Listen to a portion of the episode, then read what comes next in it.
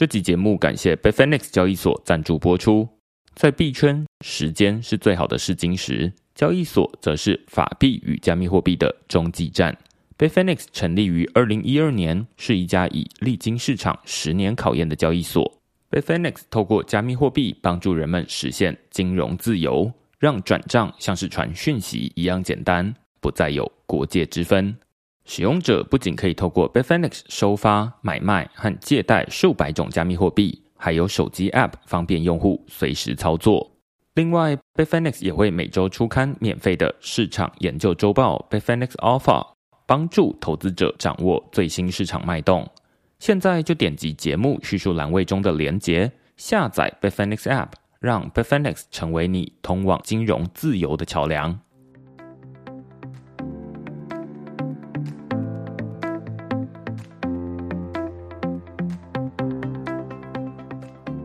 Hello，大家好，欢迎大家来到区块链的 Podcast，我是区块链的作者许明恩。啊，先简单介绍一下区块链哦。区块链一个礼拜会出刊三封的 email 给付费的会员，那其中一封就是你现在听到的区块链 Podcast。那另外两封我们讨论什么呢？啊，其中一封我们讨论的是 Noster，中国政府最害怕的去中心化社交网络。那之所以会写这篇，最主要原因是因为最近推特的创办人叫 Jack Dorsey，他在他自己的推特上面修改了他自己的个人自我介绍。那他本来自我介绍只有很简单一句话，就是 Bitcoin。那现在他多了一句话，Bitcoin 跟 Noster，然后后面还多了一串大家看不懂的、看起来像乱数的东西。那什么是 Noster 呢？就是我们这篇文章来介绍的东西。我会说，它是一个中国政府最害怕的去中心化社交网络。那中国政府最害怕什么呢？中国政府最害怕的是删不掉的东西，就是消失不了的东西。中国政府最害怕。那 Noster，你可以说它有点像是这种比特币的概念，它就是啊，你持有的比特币，中国政府无法剥夺，除非他把你的人给抓起来。那同样的，Noster 它是一个这样的概念，就是说你发出去的贴文，中国政府无法删除它，无法让它被消失，它就是贴文会放在那边，那它也没有办法阻拦。于是，我们在这篇文章就讨论，No 基于 Noster 这个去中心化网络协定之上打造的一款社交应用，叫做 Demos。那 Demos 只是在 Noster 上面的其中一款社交应用，而不是唯一一款。它跟这种脸书、推特不太一样哦。在 Noster 这个去中心化社交网络上面，它可以有很多不同款的这个社交平台，可以彼此互通。其实概念就有点像是呃，我们现在在使用这种加密货币钱包啦。无论你使用的是 Coinbase Wallet，或者是 Trust Wallet，或者是 IM Token，或者是 Cubic 等等的不同的加密货币钱包，其实他们都可以彼此互通，或者有点像是 Email，就是你用 Gmail，我用 Outlook，他用 Yahoo Mail，我们都可以彼此互通。那他们都是基于同一套网络协定就可以了。那 Demos 它就是基于 Nostr 这个呃网络协定。未来可能还会有很多不同的应用，基于这个像什么 Snort Social，他们都是基于 Noster 这个网络协定打造的社交平台。那所以我们这篇文章来介绍 Noster 到底什么东西，Demos 为什么最近这么多人会对它有兴趣。那另外一篇文章我们讨论的是 Visa 测试 USDC 结算，建立 CBDC 去中心化交易所。那这篇文章讨论的是这个 Visa 的加密货币负责人叫 Kai Sheffield，他在一场活动上面哦，就是宣布说，哎。然后 Visa 有在用这个以太坊来做这个以太坊上面的 USDC 来做呃资金的结算，只是大家可能如果记忆力比较好的话，你会记得说啊，在二零二一年的时候，其实 Visa 就已经有做过类似的事情。那我们在这篇文章在更新说，哎，现在都已经二零二三年了，就是隔了两年的时间，它到底有哪些新的进展？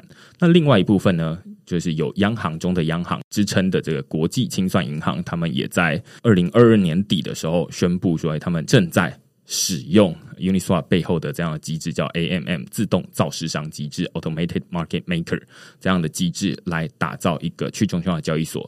那这个去中心化交易所可不是要让大家去交易这种加密货币哦，它是要让大家兑换的是 CBDC，就是央行数位货币。所以大家可能过去听过这个数位新台币啦、数位人民币啦、数位欧元啦，那他们就拿他们选了这个瑞士法郎。选了新加坡币，选了欧元来当成是呃三种 CBDC，然后来测试这个去中央交易所到底是如何运作的。那我们在这篇文章就讨论说，Visa 怎么做这个区块链上面的数位 USDC 的结算。那另外一部分在讨论国际清算银行他们建立这个 CBDC 的去中央交易所到底是怎么一回事。好，大家如果对这些主题有兴趣的话，欢迎你到这个 Google 上面搜寻“区块市趋势的事”，你就可以找到所有的内容了。当然，大家也可以现在直接在 Apple Podcast 上面选择这些文章，付费订阅，你就可以听到所有的文章的内容。那也鼓励大家用付费订阅来支持区块市的营运。好，那我们今天呢这个主题哦比较特别。那特别原因是因为它不算是一个访谈呢。呃，我们在二零二二年底的时候，也做了一个会员满意度问卷调查。那这个会员满意度问卷调查其实已经是区块是第二次做。那这一集就是想要跟大家公布这个会员满意度问卷调查的结果。当然，过程中有一些人呃有在这个问卷里面提出一些问题，有想要我回答，或者是提供一些建议。那我们在这一集里面就是会一一的来回答大家。那我们这一集呢，如果只有我自己来讲这件事情的话，有点无聊。好，所以我们邀请了这个区块链的资深会员 Rainy 来跟我们讨论这个主题。那我们先请 Rainy 跟大家打声招呼。嗨，大家好，我是 Rainy，我现在就是 Web Three 的无业游民。对，那 Rainy 其实应该是比我更早就进入这个 Web Three 的这个领域啊，这个可能在二零一七年，我的那个年资应该是差不多的。就是他很早就在这个 Web Three 领域里面打滚，那只是中间逃兵了一阵子，然后又逃回来这样子。对对，那我之所以这一集会想要邀请 Rainy 来跟我讨论这件事情，除了呃，我从蛮早就认识他之外哦。呃，另外一部分其实是基于这一次的会员的这个问卷调查的结果之一，其中有一个人建议说，区块链的 Podcast 应该要有一点女生的声音，我就想说，好啊，好啊，女生的声音，那这一集就直接帮你实现，好吧？满足那个读者的愿望。对对对对，绝大多数的应该说 Web Three 的参与者跟听众，男生会比较多啊。待会我们也会公布这些东西哦。那就是告诉大家说，哎，听完这一集，倒不是说你会对于某一个主题会有一些认识啦，但是我觉得比较像是啊，你比较知道说，到底现在哪些人在听区块链，哪些人在订阅区块链。因为这一个满意度问卷调查主要是调查这些付费订阅的会员，那没有特别对这个免费的读者公开来，所以这大概是这一集我们要进行的方式。那我们待会会用这种比较轻松啊闲聊的方式，因为它就不是一个什么认真的主题啊，大家听完之后就觉得说啊，那知道说现在大家对于区块是。的状况有哪些想法？然后目前到底有哪些人？然后他们是谁？他们在做哪些职业？他们跟 Web Three 有关系吗？类似这些主题来分享给大家知道，这样子。诶，所以你去年在做这件事情的时候，你有跟大家讲过说你为什么起心动念想要做这个问卷调查吗？诶，对，这其实没有，因为这是第二次做。嗯，那最一开始之所以想要做这个满意度问卷调查，很主要的原因其实来自于。我自己的疑惑就是，区块链写文章，我觉得跟新闻媒体写文章蛮不一样的。新闻媒体它比较像是说，看现在到底发生什么事件，反正有事件他就要写，有点像是去记录现场到底发生什么事。但是我觉得区块是其中一个原因，是因为我只有一个人，所以我没有办法去像很多记者，然后就把这些的事情写下来。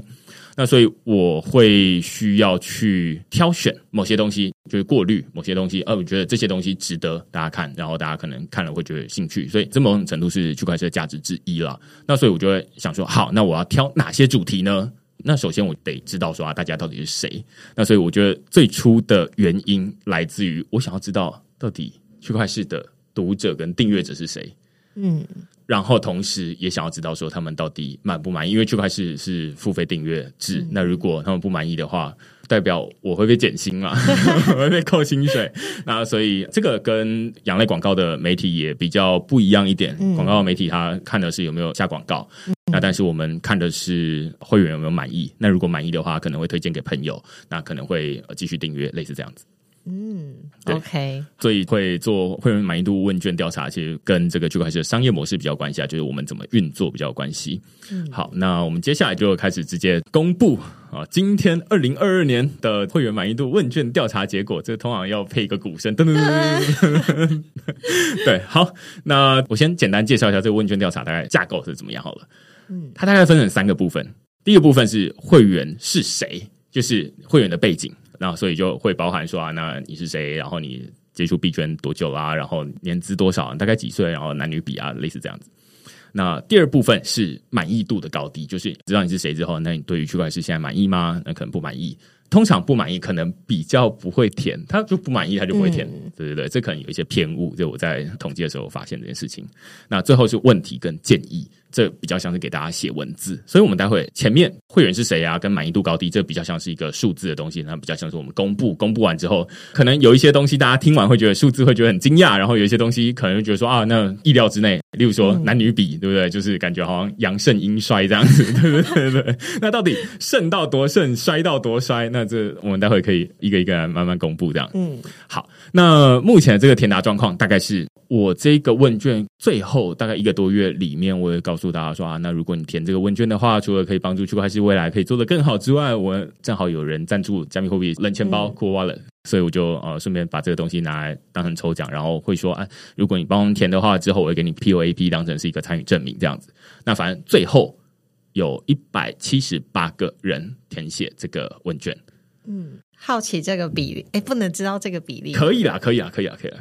因为现在区块链付费订阅人数其实没有很多，就是不敢说。你的 benchmark 是什么？呃，例如说这种国际的以英文为主的，或者是讨论呃，像有在开付费订阅的，例如说王博达，或者是 Mila 等等的，嗯嗯，那他们可能都是好几千人。那现在区块链还不到一千人。嗯，曾经有接近过，但是就是牛市的时候会比较接近一点。哇，所以真的是跟牛市、熊市会有相关性，是不是？有有，我以前会觉得没有关系，但是后来会觉得哦有关系。很主要原因是因为熊市大家就不想看这个东西，然后以前我都会觉得说啊，这只要大家取消订阅，应该是我写的不好。后来发现没有哎，好像是大环境的关系，就是我没有办法回天，就是 我没有办法逆转这个。好啊，你就还是受到市场的那个影响。对对对对，会会会，所以这样的比例可能两成左右，有比去年好吗？有比上次好很多，嗯，就是可能是上一次的问卷我也只有丢一次出去而已，我有点不好意思去拜托大家去填这些东西，就感觉好像麻烦人家，然后人家要花时间去做这件事情。那反正这一次我心态比较正确一点，而且还可以抽奖。对对对对对，这一次的回答比上一次多了一倍多。上一次只有七十六折，这次有一百七十七，整整多一百零二。期待二零二三对对对问卷调对对对，就是拜托大家多多支持，这样给我们有更多的回馈，然后我们可以做得更好。那接下来就是来公布会员是谁。第一题，我们问的是你接触币圈多久了？我们这边定义的币圈就是二零零八年到现在二零二三年，所以最长大概是十五年左右。那那时候问问题的时候大概是二零二二年啊，所以十四年。那其中呢，平均大家接触币圈大概是三年左右，应该最多七十几个人，所以大概是四成左右。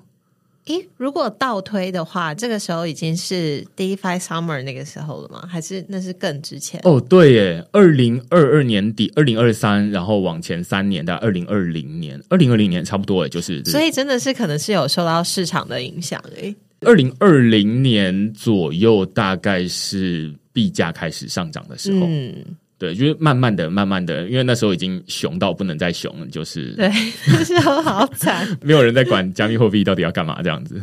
对，那所以看起来好像最多人是那个时候开始接触币圈，未必是开始订阅区块链。然后另外一年跟五年的各有大概四十几位这样子，他们比例差不多。所以大概绝大多数的分布都在一到五年之间。嗯，五年距离现在大概就是二零一八八，差不多二零一八，就是上一次牛市嘛，就是差不多我接触区块链，对对对，就是我们那时候，所以大家大概就是要么这一波，嗯，要么上一波，对对对。那但是里面有最久的一些人，他们最久可能就是有一两个人，他们是。十几年，好好奇这两个人现在在做什么？对对对对对对，就是是躺着吗？还是 我记得是十二年了，他们填哦十二年。然后我觉得还蛮有趣的是，他们后面会问年龄，他们年龄是二十一到三十岁。哇，那他们就是很可能高中之类的。对对对，我就马上想到，这该不会是什么 Vitalik 的故事吧？就是什么他爸爸，然后跟他说：“哎，比特币很有趣。”让我很 surprise 哎。对对对，他就开始接触这个东西，这样子，所以现在才会二十几岁。要不然，如果他是二十九，那十二也是十七，那这已经是拉到底了。那如果在前面一点的话，他国高中的时候就接触这个东西。对对对对对，所以这是资深老韭菜这样。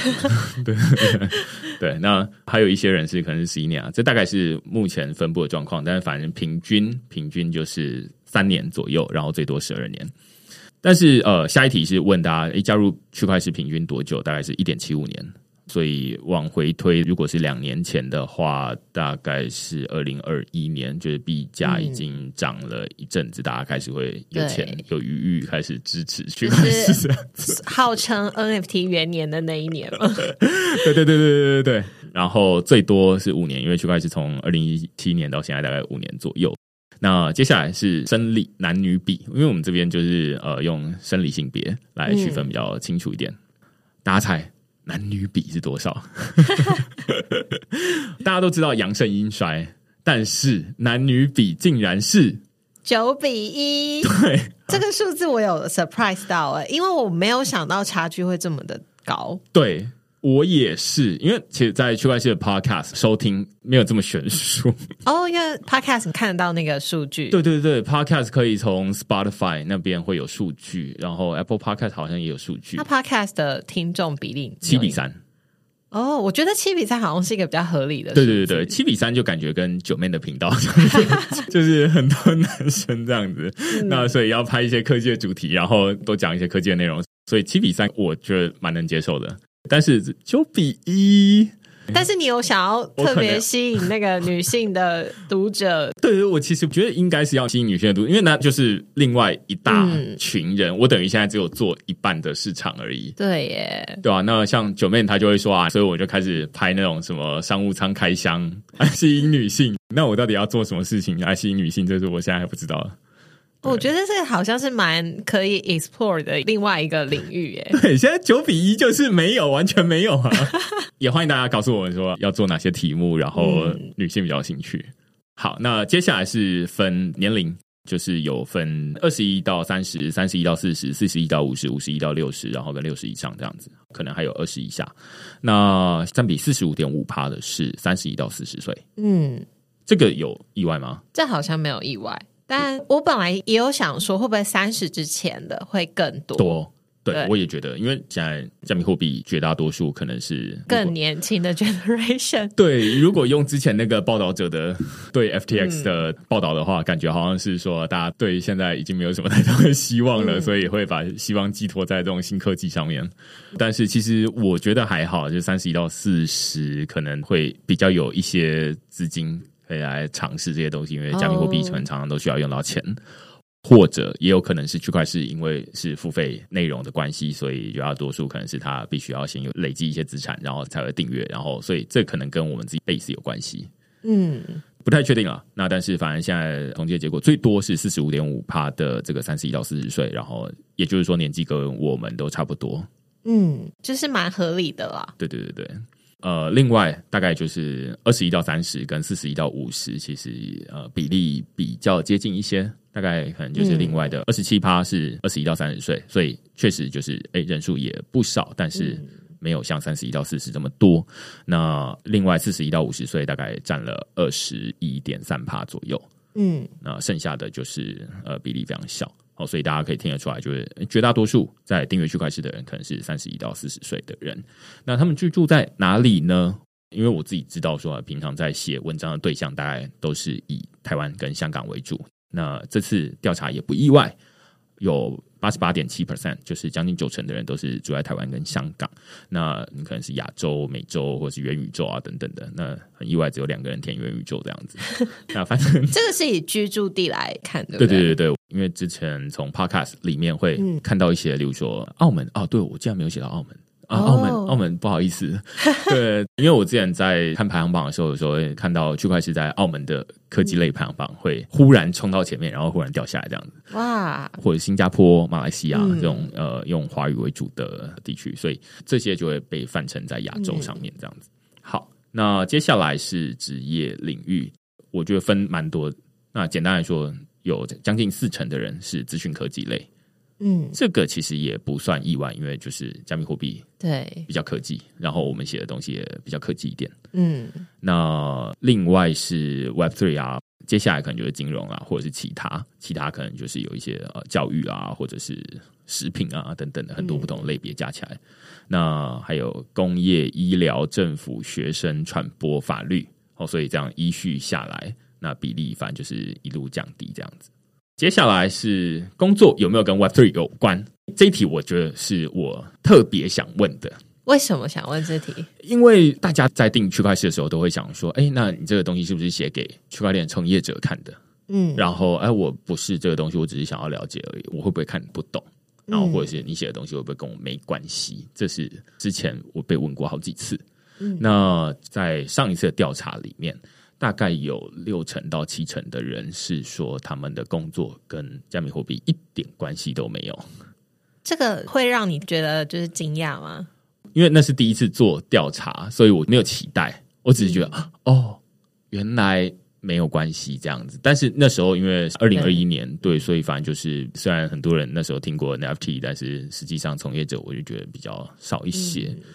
但那时候我就归纳说，哦，原来会定区块链的人不是因为他在做什么工作，而是他因他对这些，他可能是对于很多新科技有兴趣啊、嗯无论是 AI 啊、Web Three，或者是看嗯 VR，、嗯。或者是他就是纯粹对新科技有兴趣，或者对吸收知识有兴趣，嗯。而不是因为他真的在工作上面有什么样的需求来定这些东西。嗯，那这一次大概有五十八 percent 说他们的工作没关系，其实跟去年的比例是差不多，差不多跟、对跟上一次的比例差不多，大概就是六成的人说没关系。但是这一次，因为我就想说，有一些人可能会无法界定，所以我加了一个介于有跟没有之间。那其中有二十二 percent 的人说我的工作确定跟 Web Three 有关系。嗯那另外有十九 percent 的人说他们介于有跟没有之间，说不定是银行业或者是什么东西。嗯如果在远东商银工作，那你在做这个 MyCoin 的出入金，这个应该也算有关系。对，算有没有关系？Line Bank 有没有关系？类似这样子。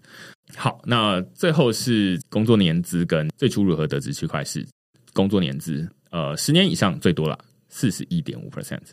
那有一些人会觉得这样子听起来有点惊讶，就是哦，感觉好像在定区块系的人都是这个 在工作领域里面已经很久了。嗯，但是其实我后来想一想，十年以上其实没有很久。其实我也工作十年了耶，所以我就是今天完全就是你这个数据里面的那个大数。对对对，你就是最精准的那一个，除了男女比之外，对，对。嗯那另外有六到十年是二十八 percent，然后五年以下是二十七点五 percent，大概是这样。所以剩下的除了那个四成的十年以上之外，其他的大概一半一半，五年以下跟六到十年。那其他的就是可能是有一些是尚未工作，甚至是已退休的。好，那最初怎么得知区块链？这也不算意外，就是有四十二点六 percent 的人是从 podcast 来的。哦。我可能会意外，因哎为因为我一开始在订阅区块链的时候，就是你还没有开始做哦，对对 podcast，、对对对对对对，，podcast 大概是从二零一八年底、二零一九年开始做的。嗯，所以 podcast 为你带来了很多新的那个订阅读者，是吗？对我通常在 email 上面都会鼓励大家，就是说，如果你还没有决定要付费的话，最多人会先从先听 podcast，然后先看免费的文章，因为每个礼拜都会寄一篇免费的文章给大家。嗯那一部分是想要让大家消除这个门槛。就是你不用付钱，你也可以看得到这些东西，然后大家都应该有知道这个 Web Three 发展趋势的一个权利。那另外一部分就是会觉得要感谢这些跟我一起录 Podcast 的来宾，对，就是大家讲的有内容，然后大家会觉得说啊，那有这样的一个印象，然后所以就会可能会愿意付费订阅这样子。嗯，对，那一部分原因是因为现在区块链的 Podcast 一直在排行榜上面算是名列前茅啦。嗯，对啊，所以就会开始吸引一些新的人进来。那反而是我们的 SEO 一直都做得没有很好，可能是因为平台的关系，平台我们使用是 Substack，然后 Substack 是以英文为主的平台，所以它可能在英文的 SEO 上面或许会好一些。但总之，中文就是很不怎么样。所以我们现在大概四成的人是来自于 Podcast，但是还有十六点八 percent 是来自于其他。过来，如果撇除其他的话，才是社群平台跟搜寻引擎各占十五 percent。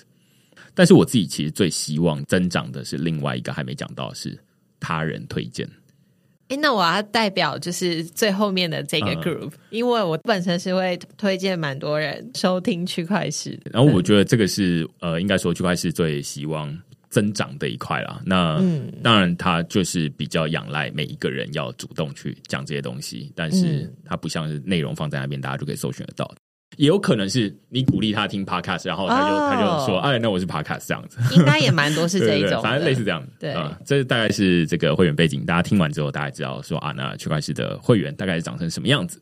那接下来我们就是进入到内容满意度。内容满意度也是一些比较数字的东西啊，我们很快的念过，就是比如说篇幅长短会有太短、太长、刚好。那目前有九成的人会觉得刚好，然后有七点八 percent 的人会觉得太短，二点八 percent 的人会觉得太长。那现在每一篇的文章大概是十分钟左右，然后两千五百字啊，因为太长，可能大家可能在网络上面看过一些万字长文，那通常我会觉得那个比较多人是收藏下来，但是就没有人在看。那太短的，我会期待他可以说太短没问题，因为你会说太短，就代表说你有看完。嗯，我期待自己有写的文章是大家有看完，而不是供奉在那边，然后就觉得说啊，那好像很厉害这样子。呃，另外选题的广度，目前如果一到五分的话，目前有接近七成的人会说是这个五分满分，那有二十八 percent 的人会觉得是给四分，那剩下大概四到五 percent 的人是给三分跟两分这样子。那所以目前广度我自己会觉得比较局限在这个 Web Three 领域啦。那有一些东西也限制于我自己的专业能力，例如说。像 Coinbase 这间公司，或者是 Silvergate 这个可以提供加密货币交易所出入境的银行，他们可能都会有一些财务报表要去分析这个财务报表他们的财务状况。这个可能就是限制于我自己的能力，我自己对于这个领域不是那么熟悉，嗯，所以我就没有办法写这些东西。但是呃，如果它是 Web3 原生的东西的话，那应该是都还可以。那如果你觉得不够的话，请问你要新增哪些主题？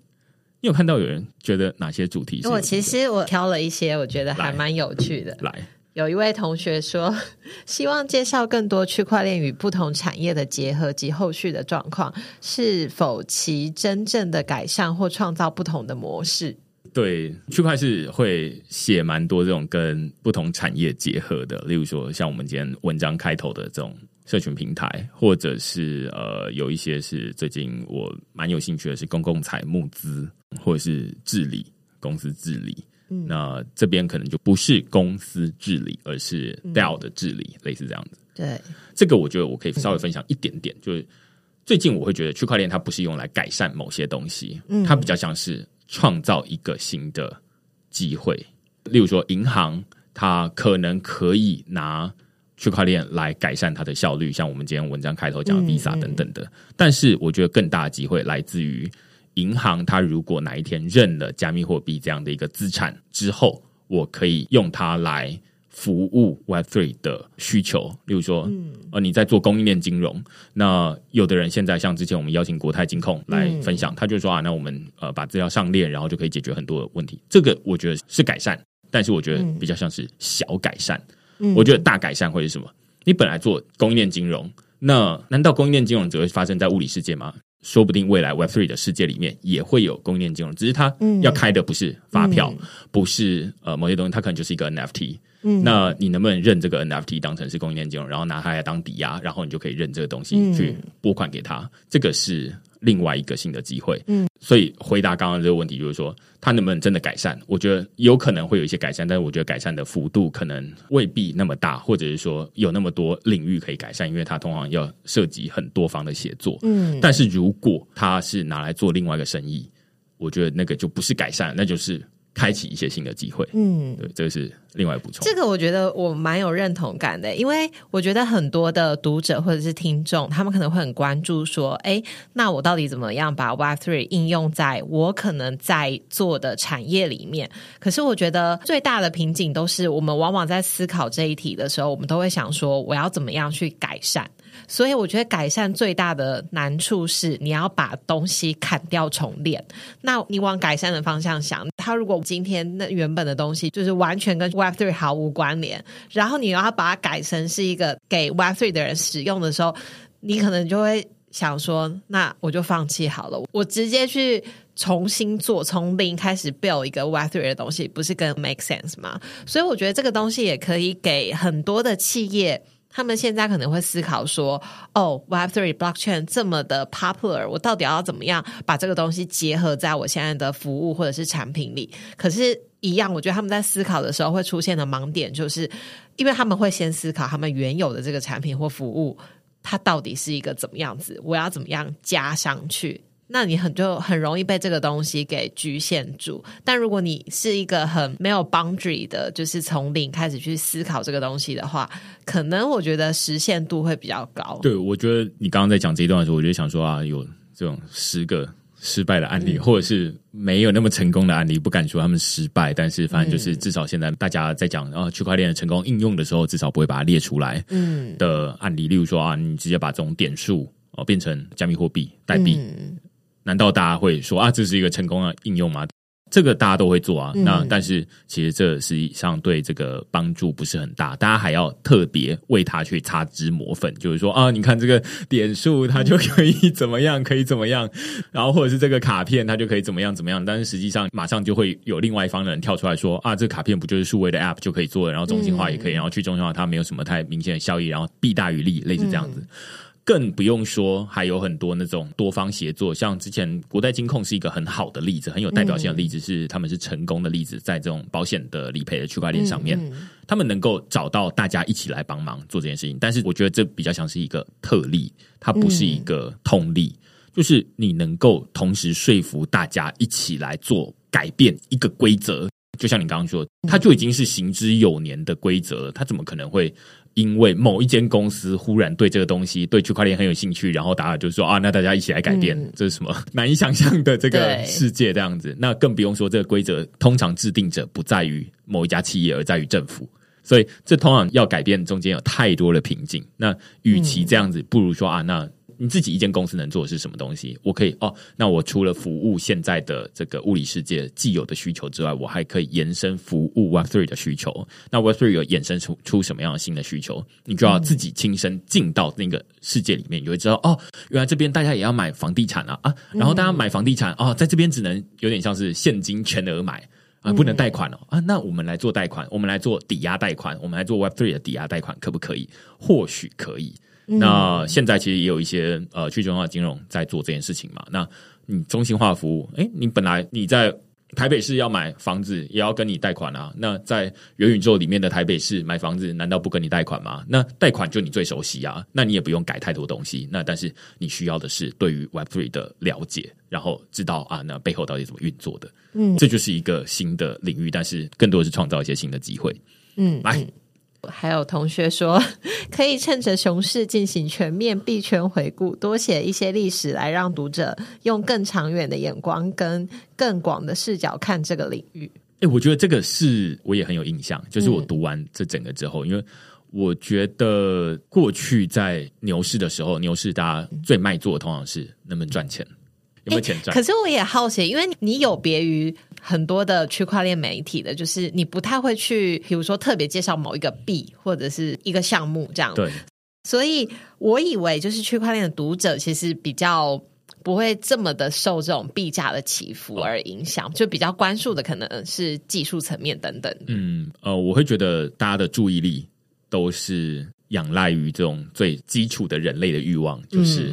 利益、新山色这样子，哦，所以呃，我觉得我倒不是自以为觉得说啊是什么清流，而是说我最终还是服务于大家的注意力。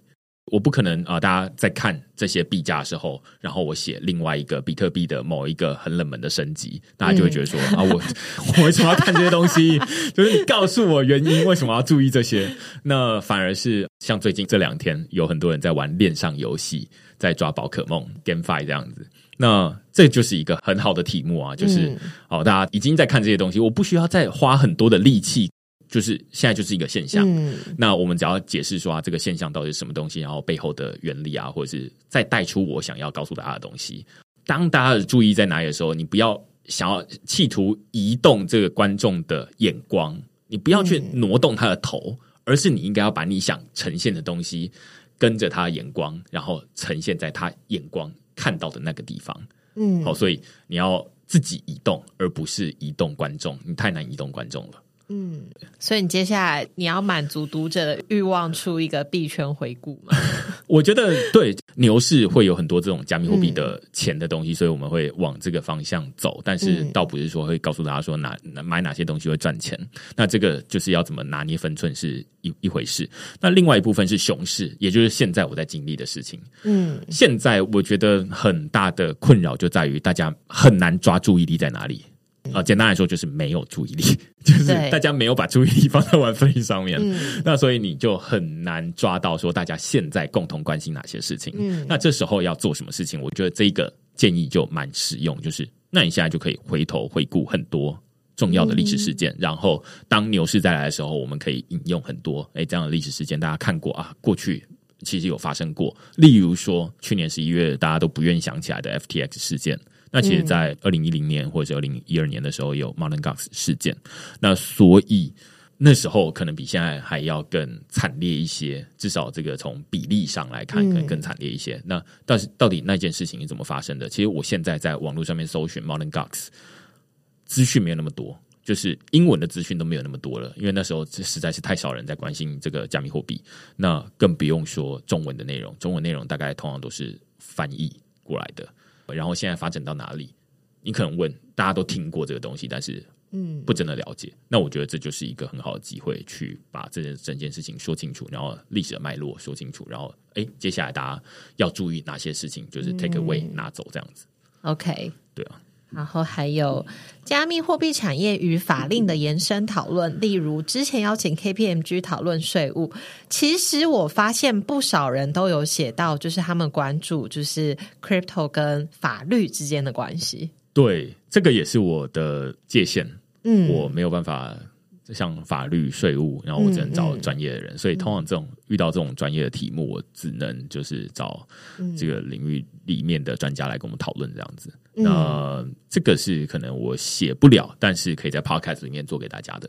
嗯正好法律也有很多不错的人选，例如说之前找来的两两位老师，杨月平老师、张振宇老师都很，就是我自己会觉得每次对话都很有收获。那或者是税务，税务可能是因前几年牛市才会发生的事情，赚太多钱了，需要减，需要找 避税的方法，这样子。诶，对税务，其实我觉得可能就是跟投资什么的比较有关系。所以我之前的时候有参加过一个讲座，我觉得他的 TA 是专门针对就是呃有钱人，他们可能投资 NFT，然后怎么样可以帮助他们避税等等的。然后我那一次参加这个讲座，就是我觉得大概百分之九十的人都没有。买过 crypto 没有买过 NFT，可是他们是因为税务这个东西，对让他们有兴趣，就是参与这个主题，所以我觉得那也是另外一个不同的领域。懂懂，对，我觉得回到那个刚刚说，你的工作跟 Web Three 有没有关系？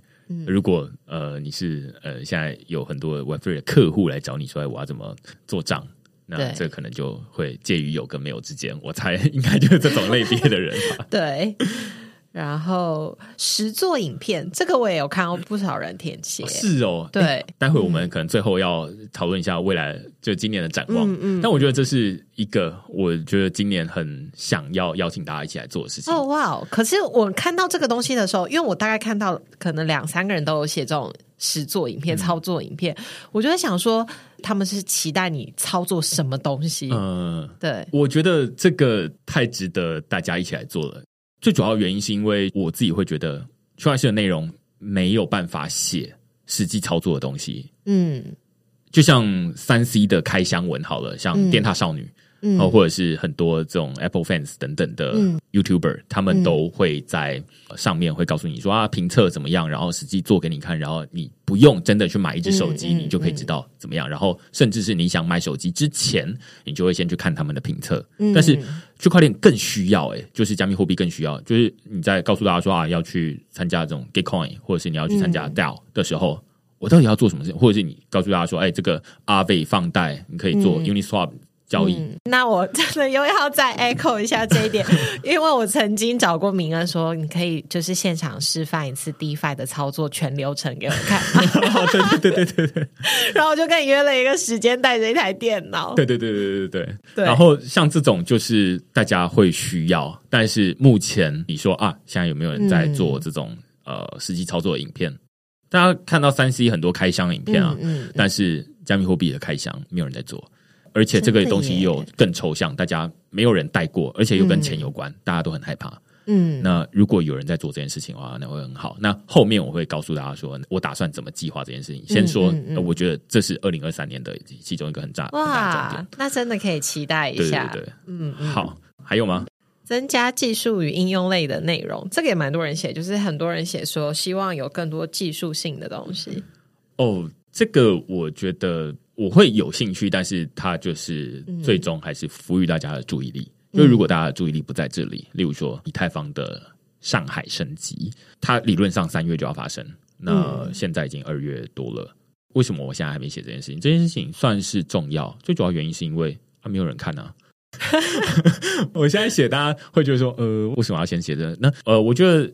出来是虽然每一个礼拜只有两篇文章而已，但是要在对的时间传递对的资讯，这件事情是我有一个自己的题目库，然后这些东西会放在那边，然后我会猜说现在适不适合，那有点像是要一个社群温度计，然后去看说，哎，这个温度到了，那就开这一个，然后起来写，我觉得这样才可能会中。那所以有一些技术的内容确实有。例如说，呃，像之前写过一些抽象账户，它可能还很久，有可能有一些东西是我觉得它有趣，那我就会先写。那当然，通常最基本就是要大家现在看什么样的东西，最高指导原则是不要移动观众的头、眼睛这样。真的，真的，对对。我因为我看到蛮多人写这个，但对我来说就是哦，我已经觉得你写的很多东西都蛮技术的。哦，对对对对对对。也一部分是，如果要写的更技术的话，我知道有一些人他有更技术的需求，但是我觉得区块是实在是有它的限制，在于除了篇幅之外，嗯，或者是除了刚刚注意力之外，另外一个很重要是篇幅，就是我没有办法去像很多技术高手一样，在台北 Ethereum Meetup 的 Medium 上面会有很多更技术的内容，但是我没有办法写这些，因为就是绝大多数的读者他们不是要看这些东西，那我写了之后，可能你会觉得很开开心，但是。会有另外一群人会觉得你你在写什么东西这样子，你可能要满足，就还是绝大多数的那个读者，对对对对，所以通常会有这样兴趣的人，会想要更深入研究的人，他可能自己会有呃资讯的搜寻能力，嗯，就是会有更自己的研究能力。那我会倾向于就是大家可以自己深入研究，我比较像是点一个火苗，然后让它烧起来，然后你有兴趣你可以自己做的，我没有办法帮你做全套这样子。嗯，好，那我们就先到这边。刚刚有新增哪些主题？其实总共有这个八十一个人填写这个题目，所以没有办法全部念完。但是反正就是我们还是必须要往下推哦。就是内容的深度满意度大概有多少呢？就是呃，内容的深度目前有分成三个：困难、简单或者是刚好。那困难就是阅读吃力。简单就是阅读轻松，然后呃刚好就是呃深入浅出。那目前有七十六 percent 的人觉得刚好啊，就是深入浅出。那另外有二十 percent 的人觉得简单阅读轻松。那但是也有一点六 percent 的人会觉得困难阅读吃力。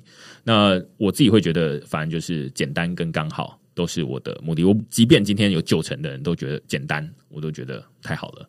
就是目的不是要写的让大家看不懂，然后觉得我很厉害，而是最好大家都看得懂这样子。好，那另外一部分是资讯接收方式，有听文章、看图文，或者是两种都喜欢。四十四 percent 的人觉得两种都喜欢。那但是如果是要图文跟文章选一个的话，喜欢看图文的人有三十八 percent，然后听文章有十七 percent，所以看图文的人还是比较多一些。那但是就是现在区块链也有一些念文章的服务啦，就是我在每一篇文章写完之后，我还要花时间念出来，然后让大家可以直接收听。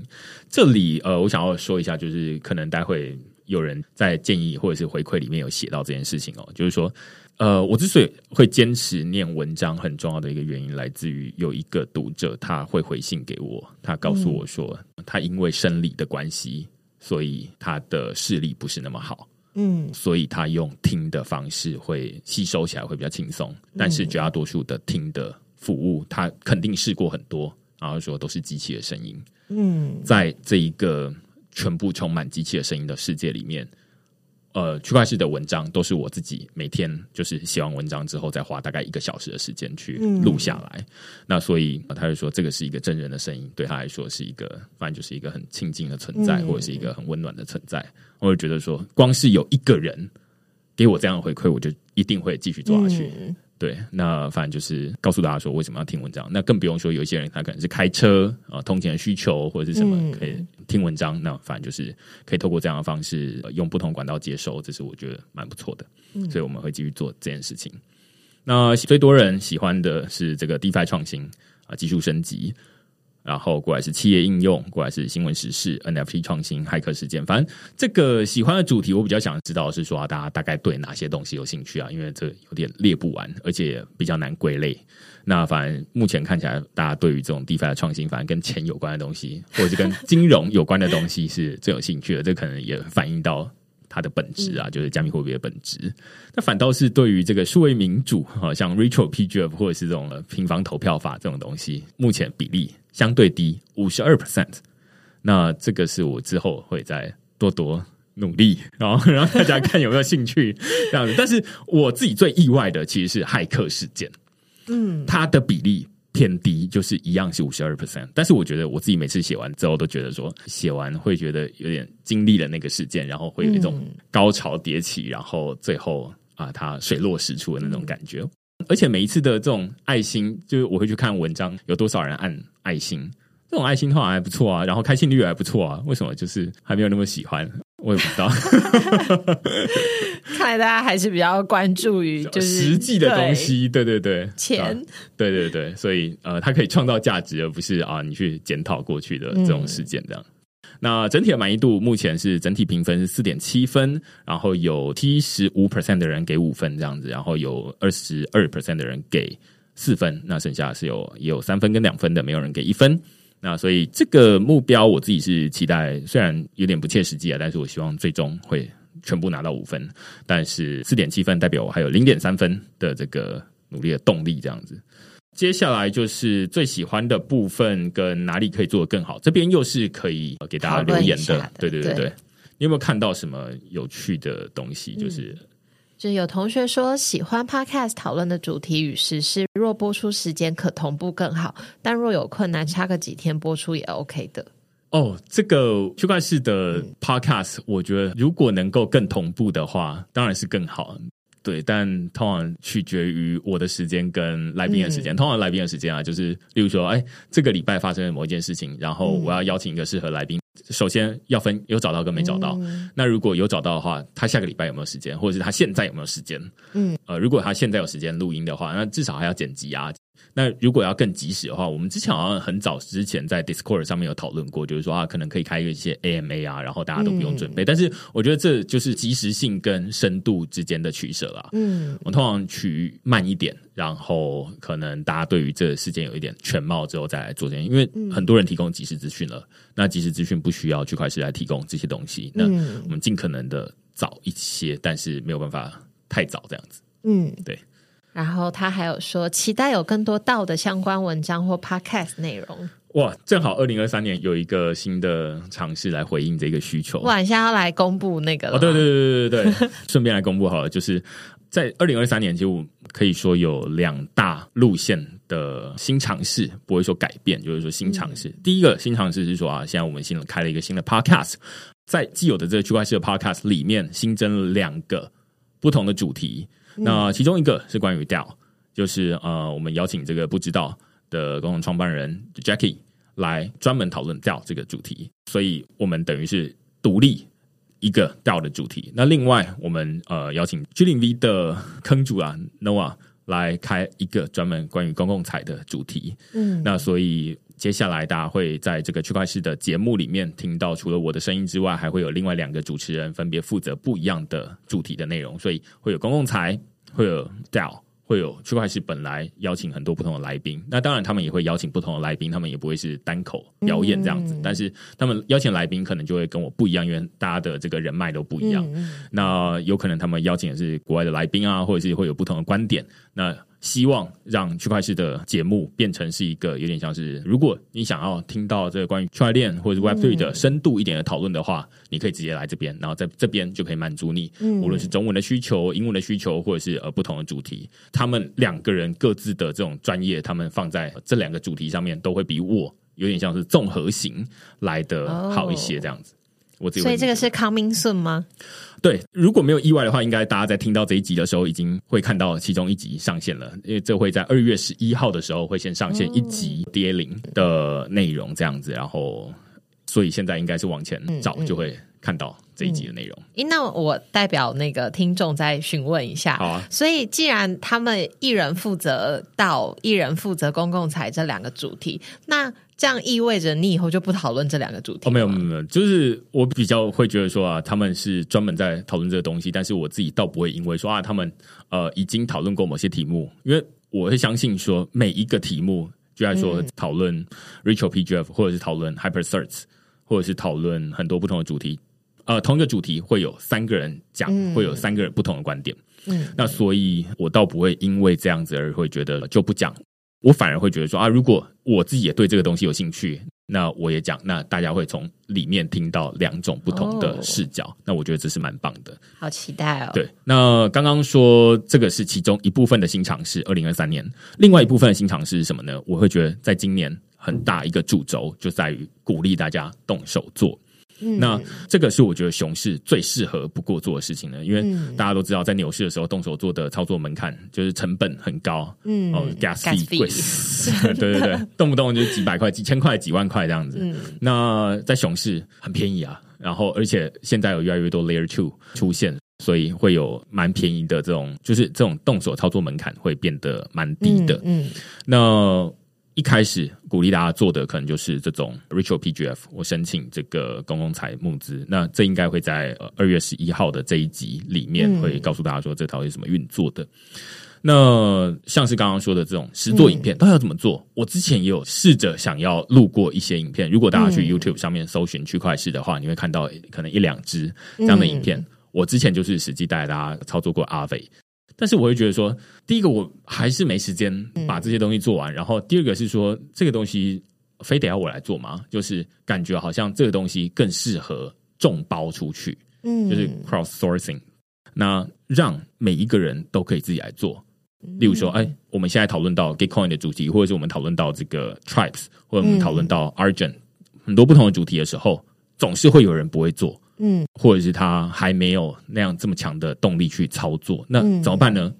可以有人另外一个，你觉得啊，你已经做过，然后你就把你的操作流程加上一些你自己的说明，甚至你都完全不说明也 OK 了，录起来然后分享出来。那我能够做的是什么东西呢？我觉得我能够做的是，因为现在就开始讲了很多这种呃关于公共财的经济诱因的部分，你就说啊，那我可以透过 Hyper Search，我也可以透过这样的方式直接发一个 NFT 给你，然后。你就等于拿到了一个公共财的这种贡献的证明，那它可以到二级市场上面有一个定价。那如果未来诶很多人因为看了你这个影片有一些受贿，那有的人愿意为你的付出、为你的制作的这些心血而付钱的话，那他就会跟你买你这个 NFT。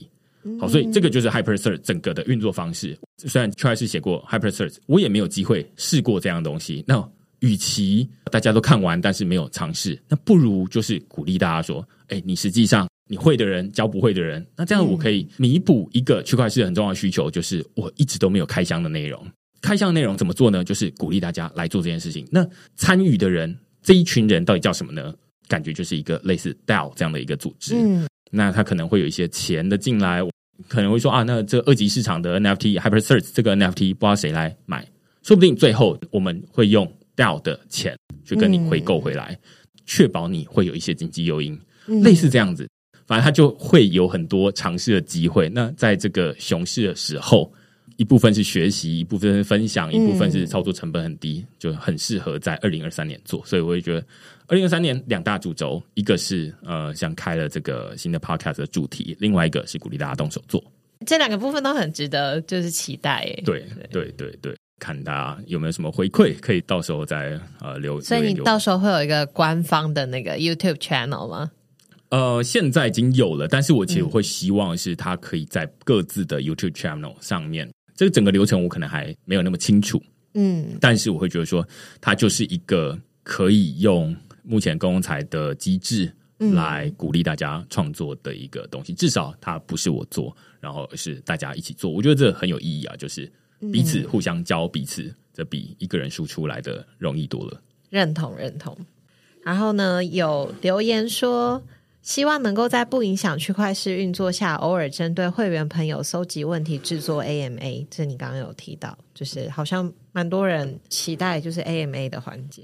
对，如果要说今年还有另外一件事情的话，我觉得就是实体的见面吧。就是，哎，这个 我好像听过你讲很多次。对对对对对。但是其实你你有认真的办过吗？我有点忘记。我有办过一次啊，我有办过疫情前之类的，然后办过一次二零二零年之类。但是那一次很生疏啦，就是我在讲这些东西，我有点把大家当成股东，然后来报告说啊，这个 区块是现在的营运的状况怎么样，然后接下来我要干嘛，然后类似这样。嗯，那有些人觉得那一次蛮温馨的，那但是反正也只有办过一次，然后就很大的这个心理阴影。一直到现在这样子，但是其实我看到不少人就是有写说希望有就是线下的这种见面会。嗯，对，我觉得线下见面会是今年我至少一定会做一次的尝试啊。那会有几次不太确定。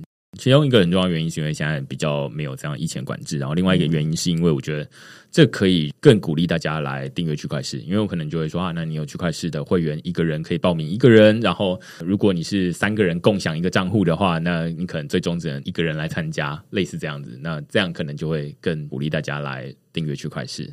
你会考虑直播吗？我可能倾向于直播哦，更倾向于直播。就是因为直播，大家都已经有一个预期，就是我没有什么准备嘛，然后反正就是大家来，然后就是很轻松这样子，嗯，就是随便乱问你问题。对对对对，因为大家知道，反正我就是写完文章之后，我大概就是一个没脑的人了，所以直播可以越轻松，我就会采用那种越轻松的模式。OK，其实大家大部分的人都一定会提到，就是你写的东西很浅显易懂，然后希望继续保持。对对对，这个称赞的部分我可能是占这里面的绝大多数了。对，然后我们尽可能，因为不希望让这一集变成是一个这种 吹捧大会这样子，所以就是感谢大家，我每一则留言我都会认真看，而且我甚至会去看说你到底花了多久的时间在写这一些东西。我看到有一些是花了好几个小时。哎，这个你也看得出来，就是 V K 它后台有一个这这样的东西，我就觉得哇，这真是太感动了，就是呃，因为。他写了很长的内容，然后来建议这些东西，然后我就觉得非常感谢大家的时间。嗯，有看到好多人都很认真写，写很长。对啊，好，那接下来我们进到这个后面会说啊，有没有人曾经推荐区块链给其他人？然后例如说转寄文章、分享单集或私下聊天，那其中有八成多的人会觉得有啦，然后十七 percent 的人会觉得没有。那反正就是这不强迫。通常我遇到的最大的问题啊，就是有人会说啊，我是很想要分享你的东西啊，但是我身边的人都对这些主题没兴趣。嗯，我觉得这就是非战之罪，就是不是你的问题，也不是我的问题，就是 The Web Three 在发展的，就是目前还比较狭隘一些。就是如果你有看到适合题目，之前我们录过一些生活的题目，最多人会想要从哪一集开始收听呢？我发现之前最常被提到的是 Crypto.com Visa 卡的那一集，因为大家都想办卡。然后就会觉得哇，这个跟生活很有关系，就是而且分享的目的很明确，就是去办卡。因为我这两天注意到，说我看了一下你的平台上面，然后旁边的那个就是热门文章的第一个，你有印象吗？嗯，是啊，我知道 Lens Protocol 是 Lens Protocol 哎。然后我那时候想说，哇，为什么 Lens Protocol 的排名会是第一个？嗯，我也不太确定。我自己每一篇写完之后，会有一种先给自己一个。评分，然后再丢出去之后会看大家的反应。我那一篇我自己写完之后，我自己都觉得非常满意。就是我觉得有把前因后果缩在一个大家看得完的时间。简单说一下，Lens Protocol，它其实就是一个去中心化的社交网络，其实跟我们今天在讨论的 Noster 有点类似。嗯，那只是它建立在 Polygon 上面了。那我觉得在二零二二年我写 Lens Protocol 的时候，还没有那么多人认识这个东西，甚至那时候大家对 Lens Protocol 完全不认识。现在可能稍微多一些些。对，最主要原因是因为那个时候大家想要看的是跟钱有关的东西。那这个是到目前为止都只有花钱，没有钱赚，不像是那种 social fi 的东西，所以它相对冷门一点。但是它有一些能够实际改变大家对于目前 NFT 对于目前社交网络该如何运作的既定印象。其中我记得有一个人啦，他在里面写到一件事情哦，就是说。他希望区块链可以写更多类似那种啊，第一次看到，无论是第一次看到这个 Ritual PGF，第一次看到 Lens Protocol，嗯，第一次看到这些呃新的概念的时候的那种心灵灵魂冲击感。哦，我有看到这则留言，对对对，他他想要就是可能得到更多这种就是创新的东西，对对对。对对对。那我就醍醐灌顶，我会觉得对他写的这些东西正好很准，都是我自己写完之后会觉得。很爽 的这种感觉，所以我知道大家对于这种内容的喜爱，但是我觉得这种东西就是可遇不可求。首先要先他做的够好，然后我再去把它挖掘出来。那但是我也很喜欢这种感觉，就是我写完之后，然后觉得哦哇，这太聪明了，或者是哦，原来 NFT 可以这样用的这样的感觉。那这是我觉得蛮印象深刻的一个回忆。其实我看到这个的时候。我的感想是，因为你第一次写的时候是二一年，是不是？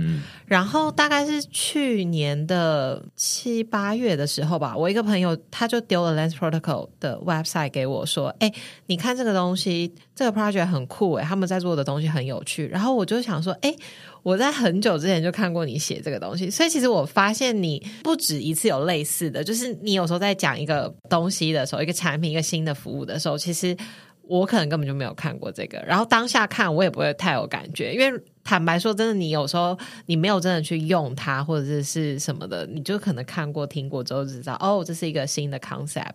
但是这种就是当可能过了好几个月，这个东西如果真的有人关注，或这个东西真的变得很红起来的时候，就会想到，哎，其实很久之前你有看过这个东西。对对对对，我会觉得这就是大家迟早有一天会。发现这些东西，那我帮忙推荐 Lens Protocol 对我来说没有太大的好处，我只会鼓励大家说动手去试试看。那最近可能后来大家会发现一些好康的东西，例如说啊，无论是那时候如果你有注册 Lens Protocol 的 handle 就是的账号的话，那现在呃发现他们停止注册了，然后他们停止注册之后，他那些 Lens handle 变成可以卖钱或者是什么东西，反正或者你可以领到一些空投，这些东西都是我鼓励大家动手做之后我。我也没有预期他会做这件事情，但是呃，你可能会获得这个天上掉下来的礼物这样子，或者就像你说的，有一些朋友后来跟你讲，或者他真的红起来，那呃，我觉得就是蛮意外的，但是也觉得也不愧是当初我那么深入的研究他这样子。那最后想要加码一个，就是在看完这整个问卷里面，我最感动的，甚至看到落泪的。哇的一个回馈啊，但是这个回馈就是不算是一个，它不是一个很长的回馈，但是对我来说非常有意义。这应该是今天的录音的最后了。嗯，他写的内容其实很单纯，我现在甚至没有抓出来看。反正他写意思大概是说，他觉得现在在看区块是有一种在看科技导读这样的感觉。哎，我今天在来录音的路上，我自己有这个感想。哎，真的就是。我忘记你有没有分享过你写区块式的那个找题目啊，还有就是整个的思维脉络，你是不是有分享过？嗯。然后因为周清华在最后的时候，他也有分享过，他那时候写科技导读的时候，还是看哪一些东西，然后怎么样找就是这个礼拜要讨论的东西等等的。我觉得在看区块式的时候，很有我在看一个就是区块链的科技导读的感觉。这件事情对我来说很有意义，在于说大家。之前或许听过其他 podcast，然后就是听过我分享说，呃，我最一开始在有报告，反正就是科技导读的前身。然后之所以会开始做区块是跟周清华很有关系。那某种程度他就是我的师傅这样子。好，那所以我有时候找不到题目的时候，我会去看他的逻辑、他的脉络到底怎么写的，然后或者是他怎么切入的。那是一个我一直很仰望的一个大师或者高手在那边。那对我来说，就是当大家在没有意识的情况之下，或者是我不知道这个人他知知不知道，但是他肯定看过科技导读的内容。那但是他呃在里面留言告诉我这件事，这对我来说是一个我觉得会一秒落泪的评价。嗯，就是这对我来说太太有意义。就是我只有觉得我自己会可以学着做这样的事情。但是没有想过会哦，有人会觉得说啊，这样好像有点类似这样的感觉。即便现在讲，我都会觉得身体有点颤抖，就会觉得说 感谢这位这个会员，你给我这样的评价，让我觉得还能够再继续进步，然后而且有机会可以做到比我想象中的还要更好。因为我从来没有想到，就是我能够做到这个程度这样子啊。嗯那倒不是说啊要超越这个周清华，我觉得他某种程度就。科技导读现在停更嘛？嗯，凡是不不写的人，就已经是神一般的存在，就像中本聪一样。嗯，就是你要怎么超越中本聪，无法，因为他已经不存在，他就是剩下一个精神，但他只会越来越神，他不会越来越糟糕，因为那个人已经不在了，大家会慢慢的把他神格化。我倒不是说周清华就变成神，他会揍我，但是那个东西已经没有办法被超越。那我能做的事情是，呃，发展出另外一种风格。我也不是像他这样切很多不同的商业的策略的角度出发，而是我想办法把这个解释性的内容说好。所以我自己会有时候会觉得我自己比较像是 Thomas Friedman，就是他在做的事情是解释性的。文章，所以他很有名的一句话是把英文翻译成英文。他在做的事情是把英文翻译成英文。那我觉得我是把这个区块链翻译成人话这样子。嗯，所以感谢大家给我们这样这么多的留言，然后有这么多的鼓励，然后我觉得呃，让我们在二零二三年可以做得更好。然后如果大家在二零二三年底，理论上我们应该还会再做一次这个满意度的问卷调查。如果你有任何的回馈或者是建议的话，欢迎填写给我们，然后让我们就是接下来可以继续做下去这样子。好啊，那顺便说一下，就是我们之所以录这个满意度的问卷调查，很重要原因倒不是说要让大家去把这些东西看完，就是大家听完这个东西，大概会知道说啊，大家现在。谁在看这些东西？然后满意度如何？然后有哪些建议跟回馈？那我们在这边尽可能的呃去回答大家。但是有太多的问题，或者是有太多的回馈，有一百多则，我没有办法一个一个念完。但是我如果哎你有兴趣的话，我有把这个一些呃推荐的词，我们做成图，然后放在脸书上面。那有放在 Instagram 上面，把它变成一个类似图表，让大家比较方便去看。那当然都是没有办法是完全细节的东西啦，但是就大家可以看得到这些内容分享在那边。那如果你不是那么有兴趣的话，听完这集就够了。然后接下来就是就开始鼓励大家可以跟我们一起动手做这样子。好，差不多是这样。那就今天非常感谢 Rainy 来扮演哦，刚读者对啊，刚刚其实有另外一个，反正就是他最喜欢区块链的哪部分，就是都很棒。缺个女生声音这样子，所以你要如果要向那个科技导读看齐的话，对对对对，需要找个主持人这样子。那反正就先这样，我们感谢 Rainy 来跟我们录音，然后我们把这一个呃问卷的调查公布出来。如果是我自己念的话，肯定很无聊。那就谢谢大家今天的收听。然后，如果呃你喜欢我区块链制作的内容的话，欢迎到这个 Apple Podcast 或是你自己熟悉的播放平台底下给我们留言或评分。那鼓励大家用付费订阅来支持区块链的营运，让我们制作出更多你喜欢的内容。那我们就下个礼拜再见喽，拜拜。